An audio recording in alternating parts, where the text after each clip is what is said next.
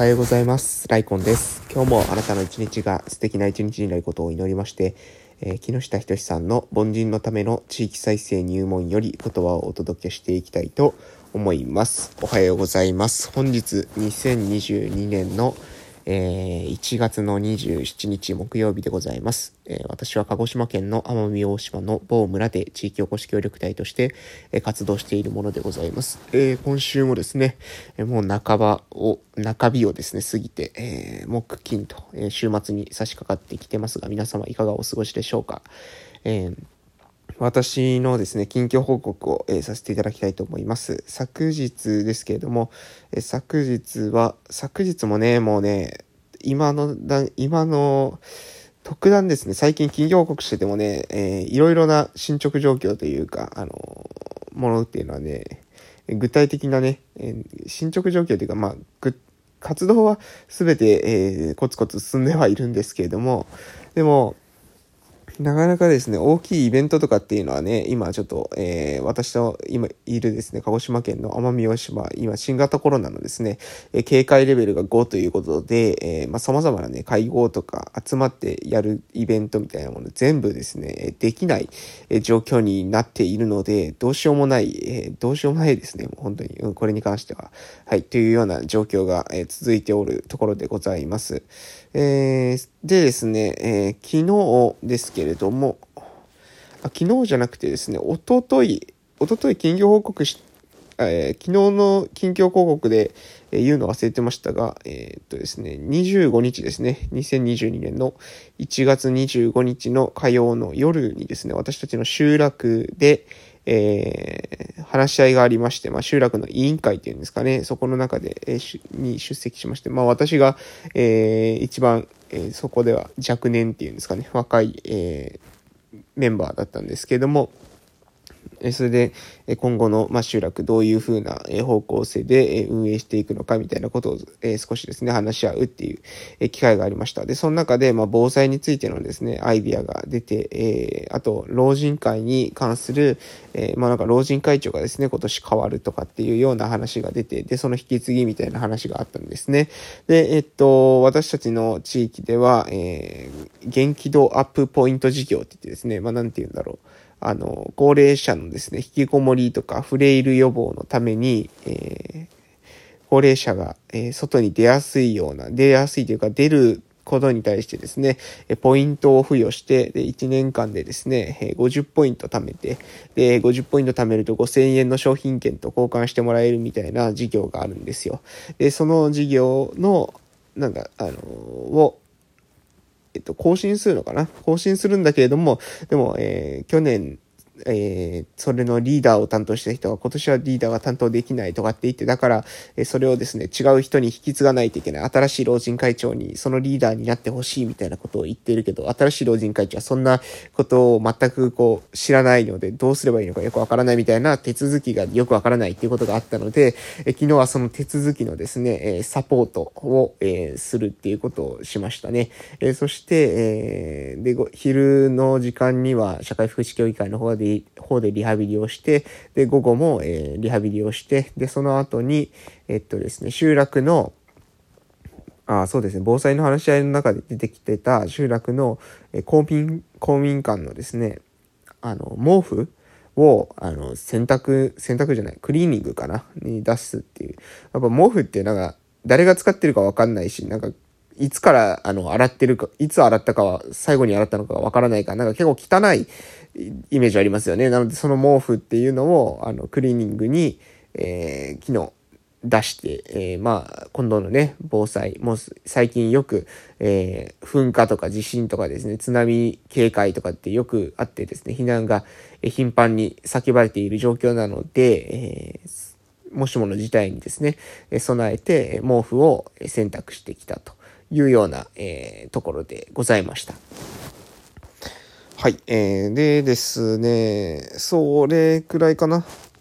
あ、あとは、終わった、あそれが終わってですね、えー、その後は社会福祉協議会の方、えー、社会福祉協議会じゃないか、役場の方で、まあ、来年度の活動はどんな感じで活動していくかっていうことについて少し話したということで、またですね、金曜日に、えー、改めてですね、こえー、2021年、ちょうどですね、私、2021年の1月、えー、2月に、地域おこし協力隊として着任しましたので、え、2022年のね、2月になると、え、丸1年ということで、まあ1年間の振り返りと、じゃあ2022年はどういうふうに活動していくのかっていうことについての話し合いっていうのを、え、行うというところでございます。はい。えー、それがですね、28ですね。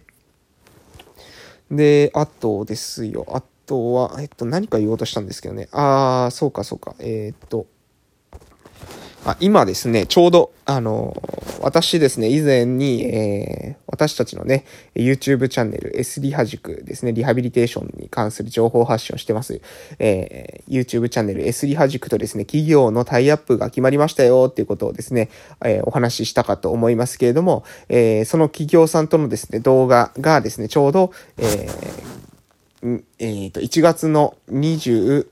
5日ですね。5日に上がりました。なので、えー、2日前ですかね。2022年の1月の25日にですね、企業さんとのタイアップ動画が、えーはじえー、スタートしました。で、一発目、スタートしたっていうのが、一発目が25日、で、28日の金曜日、えー、そして29日の土曜日にも、えー、そのタイアップ動画を投稿予定です。もう、その後もですね、もう一本くらい、えー、タイアップ動画があると思うんですけれども、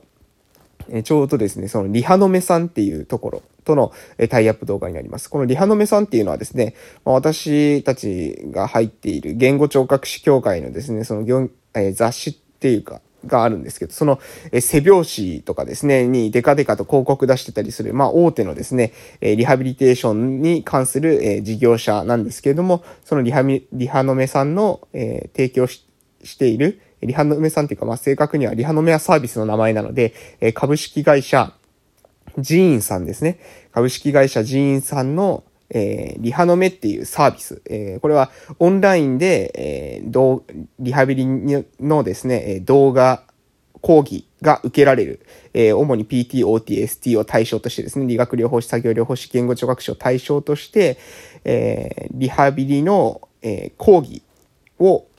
えオンラインで受けられる、え勉強会とかに行かなくても、え月額サブスクで、え講義が受けられるっていう、そういうサービスがあって、で、そのサービスを、まあ、体験したというところですね。で、私たちのチームは、えそれ無料無料でですね、その体験をさせていただいて、そのモニタリングをしてですね、えー、タイアップ動画を作らせていただいたというような形になります。えー、なのでですね、ぜひですね、皆さん、えー、リハノメさんの、とのタイアップ動画の方もですね、見ていただけたらな、というふうに、えー、思っておりますということでね、まあ、ぼちぼち企業さんとのね、タイアップとかも入ってきてるので、まあ、私たちのね、スリハ塾としても事業はまあ、えー、ぼちぼちですね、進んでいる、順調に進んでいるっていうふうに考えていいのではないでしょうか、ということですね。えー、もう時間がですね、8分ぐらい喋り続けてしまいましたけれども、えー、そろそろ凡人のための地域再生入門に移ります。はい。それでは行きたいと思います。えー、予期しない問題には費用がかかる。そして、情に流れた、情に流された意思決定には必ずしっぺ返しが来ることを僕は痛感したのだった。はい、えー、今日の内容はこれだけですね。シンプルですけれども。まあ、これがですね、何の話なのかってことはですね、実際に、えー、凡人のためのですね、地域再生入門をお手元に、えー、寄せてですね、読んでいただければいいかなと思うんですけれども、予期しない問題には費用がかかる。そして、情に流された意思決定には必ず疾病返しが来ることを僕は痛感した、えしたのだったと。えいうね、えことが書いてあって、えさらに、この情に流された意思決定のところに注釈がありますので、そちらも読んでいきます。え事業の内容と関係ないこと、その人の置かれた環境などに同情して家賃を引き下げてしまったり、保証金の条件などを緩くしてしまったりすると、借り手は事業を強くするのではなく、融通を利かせることばかりに労力を費やすようになる。甘え甘えが生まれると、その後も次から次へと家賃の値下げ交渉や支払いの猶予を願い出たりする場合が多い。周りから冷たい、厳しいと言われても、最初からちゃんとメリハリのある関係を築き、断固とした姿勢を保つべき場面はたびたびある。その時何と言われても放置した方が後々もっと大きな問題になり、回復不能になる。交渉の局面で空気に飲まれそうになったら、その場で結論を出さずに持ち帰って協議した上で戻すことも時に、えー、時に大切っていうことを、えー、注釈で書いてあります。うん。えー、まあ、ポイントありますよね。この注釈の中にもポイントあると思うんですけれども、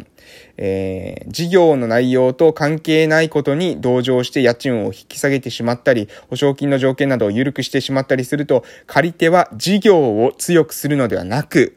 融通を聞かせることばかりに労力を費やすようになる。これポイントですよね。事業を強くするえー、こと、強くするのではなく、融通を聞かせることばかりに労力を費やすようになる。これはね、非常にポイントなんじゃないかなと思います。やっぱりね、私たちの地域を見ていてもですね、うん、その事業自体のですね、ビジネスモデルを、に磨きをかける。えー、そのためにですね、お金を使ったり勉強したりとか、えー、そういったことをするっていうよりも、もうとにかくですね、自分たちの恵まれない状況っていうんですかね、を、えー、アピールしてですね、えー、周りの人にたちからですね、えー、同情を集めるじゃないですけれども、えー、それをしてですね、結局、えーえ地方自治体からですね、えー、補助金がもらえないかとかですね、助成金がもらえないかみたいな、こ結構こういう話にすぐなるんですよね。えー、でもね、やっぱりね、うん、そこにすぐにね、逃げてしまったらですね、もう永遠に事業強くならないと思うんですよね。なので、やっぱりその、甘えたくなったらですね、その甘えたくなった状況こそですね、ぐっと、えー、食いしばってですね、えー、何か道はないのか、自分たちでできることは何かないのかっていう、えー、そういった、え前、考える姿勢っていうのが必要なんじゃないかなというふうに、え思いました。ということでお時間ですので終わらせていただきたいと思います。それでは素敵な一日をお過ごしください。いってらっしゃい